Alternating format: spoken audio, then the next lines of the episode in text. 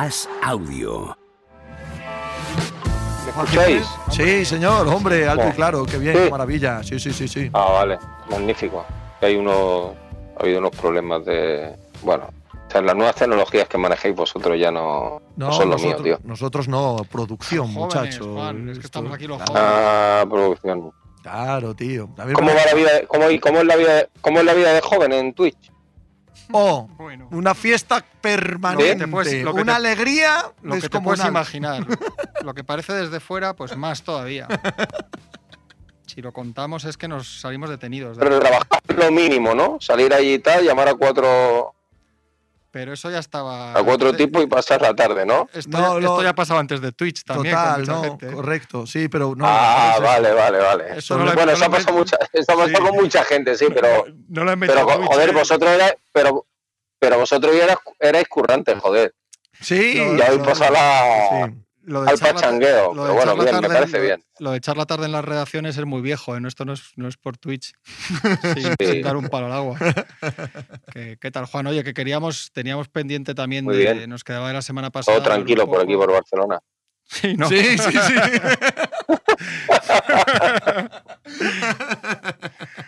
Ayer tuvimos, te lo dije porque tú eres buen amigo suyo, tuvimos un rato aquí con, con Espina maravilloso, tío, Oh. de- hablando de. Nos estuvo Ah. contando De- una historia de unas gallinas de Utrera que eran las que Un decidían. tipo si- bastante, no, muy, bastante tranquilo, Espina, no tendríais mucha Sí, pose en el programa. Nada, nada, nada, muy bien. Las gallinas de Utrera que decidían el futuro del Sevilla en la Europa League, que, bueno, creo que es probablemente mi mejor momento como periodista deportivo. Joder, pues viralizarlo, coño, que se lo manda Ya, a mi amigo ya, de. Sevilla. Juan, que, ¿cuál es el- la situación básica pasado el board de las, del fin de semana en Sevilla? Lanzado ya oficialmente Jorge Garbajos hacia la, la candidatura de, de FIBA Europa, ¿qué significa para el baloncesto español y para la Federación Española? Pues bueno, una pregunta interesante, la verdad, porque por un lado yo creo que para el baloncesto español es bueno que siempre haya en, en de responsabilidad en esferas eh, internacionales que ya rebasan, digamos, el, el plano nacional, que haya, eh, pues obviamente, mm, alguien español. Creo que de hecho, si no me equivoco, si Jorge elegido el día 20 de mayo presidente de FIBA Europa, es la mm, vez que un español o española va a tener el, el cargo de mayor relevancia en, en un puesto eh, del baloncesto internacional. Eh, por otro lado, bueno, pues se abrirá un proceso de transición en la federación eh, que, bueno, va a depender de la asamblea y de unas elecciones que se van a convocar, que puede tener una continuidad, pero que también podría no tenerla. Es decir, se abrirá un proceso en el que se abrirán algunas interrogantes. Yo creo que en este primer proceso, si, si Jorge elegido presidente de FIBA Europa, no pasará demasiado porque tengo la sensación de que habrá continuidad, pero para a la gente también hay que explicarle que en los años olímpicos hay elecciones en, en las presidencias de las federaciones y que obviamente si habrá un año de, de carrera presidencialista de la federación, que todo estaba tranquilo con Jorge Garbajosa ahora mismo y que, bueno, supongo que en este año, año y pico que faltarán hasta esas supuestas elecciones del 24, el mapa cambiará por muy bien que vaya la cosa en el baloncesto español, porque ya sabéis que el poder le gusta a mucha gente. No solo eso, sino que por más que se coloque a un delfín, y esto no solo lo vemos en deporte, sino en absolutamente todo lo que tiene que ver con la política, incluso con la empresa, por mucho que coloques a alguien que sea de la misma cuerda, continuista, etcétera, a las dos semanas ya tiene sus propias ideas, ya no tiene por qué seguir exactamente con la misma gente, con eh, todo lo que en teoría se le habría ordenado desde arriba. Todo el mundo tiene ego y todo el mundo tiene personalidad. Si llegas a presidente de la Federación Española de Baloncesto, sin duda va a haber cambios. Sí, a ver, yo creo que este es un tema que para la gente un poco menos atractivo, algo más farragoso, pero bueno, tiene obviamente su interés. Como tú dices, eh, obviamente eh, Garbajosa tiene una persona de confianza que cree que puede hacer una buena labor, yo también lo pienso así, que es Elisa Aguilar, que sería la primera presidenta de, de la historia, primera presidenta mujer de la Federación Española de, de Baloncesto.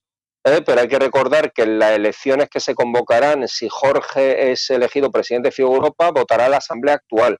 Pero para las siguientes elecciones habrá una asamblea nueva. Con lo cual, eh, ese delfín, que a mí tampoco me gusta eh, calificarlo así, porque creo que por un lado es bueno que Jorge tenga la idea de que hay alguien que le pueda suceder, pero Elisa Aguilar es directora de competiciones de la Federación Española de Baloncesto hace mucho tiempo, es una persona súper preparada con, su, con sus propias ideas y que más allá de que pueda salir este año, pues tendrá una candidatura fuerte si finalmente decide seguir. Eh, pero bueno, obviamente eh, para mí lo que se abrirá será un periodo, entre comillas, de, eh, bueno, no de, no de internas, pero bueno, de, movimiento en el, dentro del baloncesto, que ya se están produciendo desde que Garbajosa anunció su, su intención de, ser candidato a la presidencia de FIBA Europa, que ya se están produciendo y que, bueno, eso al final a la estabilidad del baloncesto español le puede condicionar. Eh, veamos, yo creo que en principio no, pero bueno, el año que viene va a ser interesante. Una cosa, Juan, que, los que estamos ahí más metidos sabemos bien, eh, el puesto al que parece que llega, que va a llegar Jorge es es una patata también caliente porque hay un viejísimo conflicto en el baloncesto, hay un problema con la Euroliga, el tema de los calendarios, las ventanas, etcétera. O sea que, que llega una situación que lleva enquistada muchos años y que, y que requiere, eh, en la entrevista que le decía, que le hiciste tú el, domingo que publicamos el lunes, hablabais también de ello, que requiere soluciones que hasta ahora no han sido capaces de, de llegar ninguna de las dos partes. Sí, por eso te decía, Juanma, que este tema eh, incluso es más... Mm, creo que la gente tiene claro desde hace tiempo que, FIBA y Euroliga pues no tienen buena relación porque son dos instituciones distintas, pero es que en el caso de, de FIBA, eh, en, los mismos intestinos de FIBA, entre FIBA Europa y FIBA Mundo, hay resquemores, con lo cual eh, tampoco se ha ido nunca en una dirección. ¿Qué puede pasar con la elección de, de Garbajosa? que aparte de ser alguien de, consenso, creo que hemos metado por toda la federación y por eso él, ha dado el paso.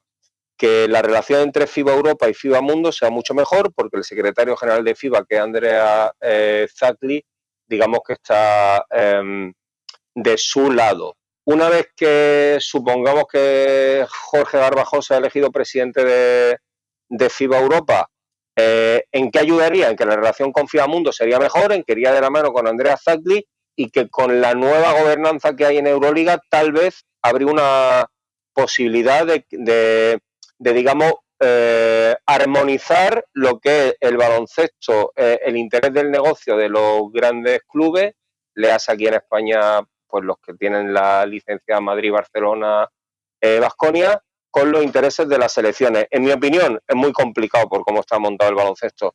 Eh, de lo que sí es verdad que no tengo duda, porque ha conseguido arreglar una situación que no era, eh, digamos, muy buena entre Federación y ACB, y Jorge lo ha hecho con, con Antonio Martín, que lo intentaría. Pero sin duda, y como dices tú, Juanma, eso es una cosa que está muy enquistada hace 20 años y a la que yo le veo difícil solución. ¿Cuál es la idea de Jorge Garbajosa, pues, a la hora de presentarse a FIBA Europa? Me refiero a qué ideas tiene para cambiar, para mejorar, para diferenciarse de lo que existe ahora mismo. ¿Cuál es su plan? Mm, yo creo que, Pepe, los planes mm, en la vida, eh, yo creo que no los tienen, los va haciendo. Eh, a ver, yo creo que Jorge, obviamente, lo primero que tiene es un desafío personal. Lo explicaba el otro día en la, en la entrevista que publicábamos en el periódico. Él es una persona que ya como jugador eh, pues siempre ha ido aceptando desafíos nuevos. Alguien que fue a ser líder de la, de la Benetton de Treviso con Messina, creo que era el, entrenador y alcanzó una Final Four, luego se fue a Málaga. Mm, sin ser elegido en el draft de la NBA se fue a jugar a, Toronto, mm, volvió al Madrid, se metió en la Federación Española de Baloncesto sin haber hecho nada a nivel organizativo nunca. A él le gustan este tipo de retos, pero yo creo que realmente eh, el, el desafío real de Jorge eh, a nivel organizativo lo va a tener cuando llegue ahí. Él sabe un poco la, idea, ¿no? Pero realmente FIBA Europa, como todo este tipo de organismos, son entelequia y realmente eh, FIBA Europa durante mucho tiempo ha sido un organismo inactivo. Él lo contaba el otro día, por ejemplo. Eh, FIBA ha dejado de organizar grandes eventos en Europa más allá del Eurobasket. Los mundiales últimamente, pues uno se va a China, el año que viene vamos a tener un mundial que se va a jugar en Filipinas, Indonesia, Japón. y todo ese tipo de. El Mundial de Baloncesto, el último, si no me equivoco, ha sido en, en Australia, Nueva Zelanda. Mm, es decir, eh, FIBA ha dejado de organizar grandes cosas a nivel mundial y yo creo que él eh, quiere, digamos, adoptar ese reto de que FIBA vuelva a organizar grandes cosas, como hizo en su época España con el Mundial de 2014 o el femenino de 2018, y tratar de solventar grandes conflictos, como por ejemplo el de la el de la Euroliga, que en el fondo afecta realmente a baloncestos como el americano, el africano, con jugadores de Sudamérica, Argentina, Brasil, de bueno, tenemos el caso de, de Tabar en, en, África que afecta a todo. Y yo creo que eso es lo que a él realmente le motiva. Yo creo que aparte de una cuestión de, de desafío institucional, es una cuestión de desafío personal de que a él le gusta afrontar nuevos retos. Juan, una pregunta más deportiva, que tú conoces perfectamente el entorno y el ambiente de la selección. Estuviste además hace poco en el último partido de clasificación allí en, con la selección en el partido contra Italia. ¿Tiene ya Scariolo en la cabeza el, plan para el Mundial de equipo? ¿Tiene más o menos, salvo contratiempos y o posibles lesiones o problemas, la idea clara? Porque España va a ir al Mundial, hay que recordárselo a la gente como vigente campeona del mundo, vigente campeona de Europa y número uno del ranking eh, FIBA. eso es. Nada menos.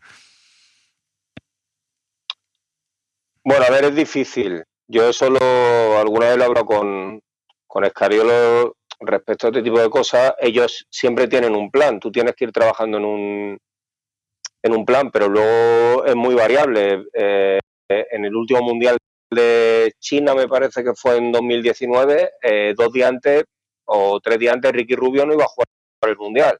Como no acabó por jugar los Mirotic ni Ibaka y se le iba cayendo jugadores, y Ricky le llamó creo que fueron 48 horas antes y le dijo, todavía estoy a tiempo de estar en la lista. Imagínate cómo cambia un equipo con la estructura de, él, si juega Ricky o no juega, o no juega Ricky. del torneo. Eh, el MVP del torneo como el MVP del... Bueno, el MVP fue Billy, ¿no? Pero realmente yo creo que eh, en la cabeza de todo está que el jugador que cambió la selección en el último Eurobasket fue Lorenzo Brown. Sí, sí, Como lo cambió Ricky, pues en la cabeza de, en la cabeza de Escariolo hay una cosa muy clara eh, este verano, que es que Lorenzo es el naturalizado que irá. Él ha descartado la idea de que vaya Mirotic porque tampoco le ha dado mucho input positivo y Vaca está un poco fuera de, eh, de servicio, entre comillas, y, aparte Lorenzo lo ha hecho bien. Entonces su obsesión ahora mismo es intentar eh, conseguir que Ricky se sienta física y mentalmente en condiciones de ir y demostrarle a Ricky que puede ser compatible con Lorenzo Brown. Y yo creo que a partir de ahí construir un equipo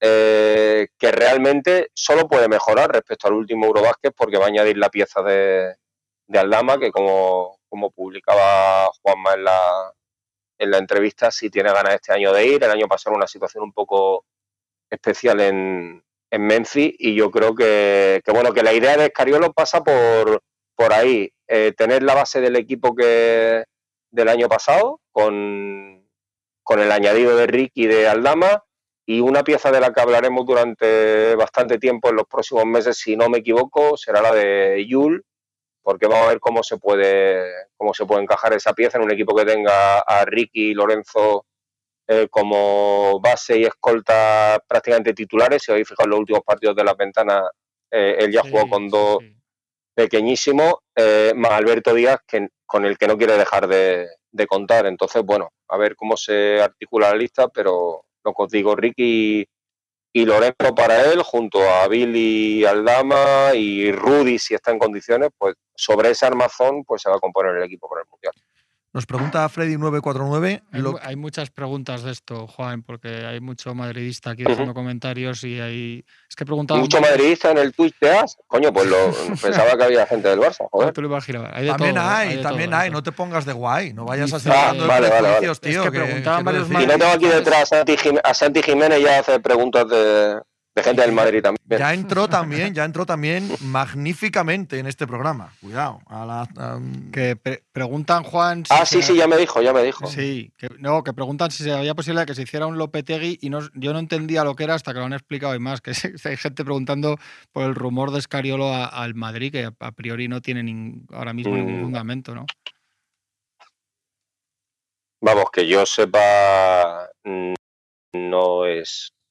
o sea, no, creo que haya un interés firme del Madrid por Escariolo y, tampoco creo que Escariolo tenga la intención de dejar la, la federación un sitio donde está muy a gusto, donde es cierto que ahora, bueno, pues irá Jorge Barbajosa, al que conoce desde hace veintitantos años, pero él tiene muy buena relación con todo el, el staff y la gente que hay ahí. Eh, creo que le motiva el hecho de, de intentar clasificar a la selección para los Juegos del 24 creo que le ha hecho algo que ni siquiera esperaba en el último Eurobásquet, que ha sido componer una selección milagro total en la que la gente respeta muchísimo su rol, cosa que fue tan difícil de, que consiguiera en la época en la que había muchísimo más jugadores de, talento y superestrella, así que yo en ese, no sé quién, lo preguntaba, pero vamos, no, no doy mucho crédito.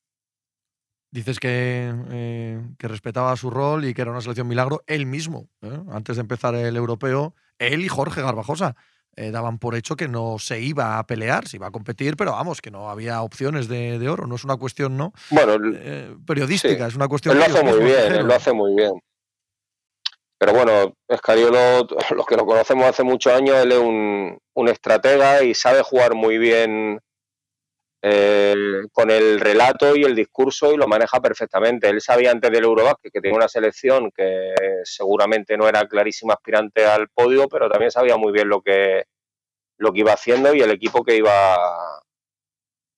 que iba componiendo. Él, no sé si os acordáis, pero durante todo el Eurobasket su, una de sus frases fetiches de los... No, aparte de los candidatos, decía, de los 15 jugadores que ha elegido FIBA y toda la gente, entre los 15 mejores jugadores del Eurobásquet no hay ninguno no hay mm. ninguno español. Mi objetivo es que cuando acabe el Eurobásquet uno de los de esos 15 por lo menos sea. Y él sabía que tenía en su equipo a un, a un tipo como Lorenzo Brown, que le iba a dar X asistencia, X puntos, que tenía a Billy y ya tenía una... Tenía en la cabeza un equipo que obviamente eh, avanzó más de lo que todo el mundo esperaba, pero que él con ese... No te, no te hablaré de relato victimista porque siempre ha trabajado en esa manera, pero que obviamente él no quiere que se, eh, que se eleven más expectativas de la que hay y de hecho lo vaya a ver en cuanto empiece la preparación para el próximo Mundial. España es actual campeona de Europa, campeona del mundo y número uno en el ranking y seguramente a él le favorezca que en la apuesta mm, pues España no va a estar en, entre las favoritas. Y si está entre las favoritas, pues Cariolo seguro que dirá, bueno, pero eh, Filipinas ha elegido que juegue Estados Unidos allí, Japón, Eslovenia, Indonesia, los canadienses, porque no, tenemos estrellas y bueno, ya montará él su, su guerra para, para llevar al vestuario donde él quiere, que al final es hacer un, grupo y un equipo que, que, bueno, que al final va una, ¿no? Sin, sin grandes estrellas y al final él ha conseguido la estrella casi